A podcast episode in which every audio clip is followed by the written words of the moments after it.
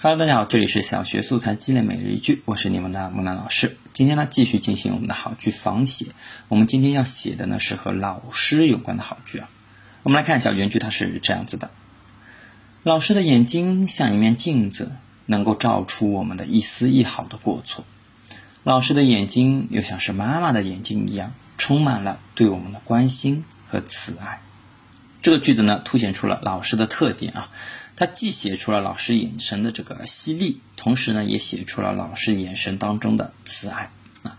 那这个句子的话，我觉得也是要四五年级的孩子去尝试写一写，会相对来说合适一点啊。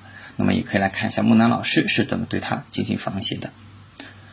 爸爸的脑袋像是一本字典，能够找出许许多多我不认识的生字。爸爸的脑袋又像是一本童话书，会告诉我各种奇奇怪怪又有趣的故事。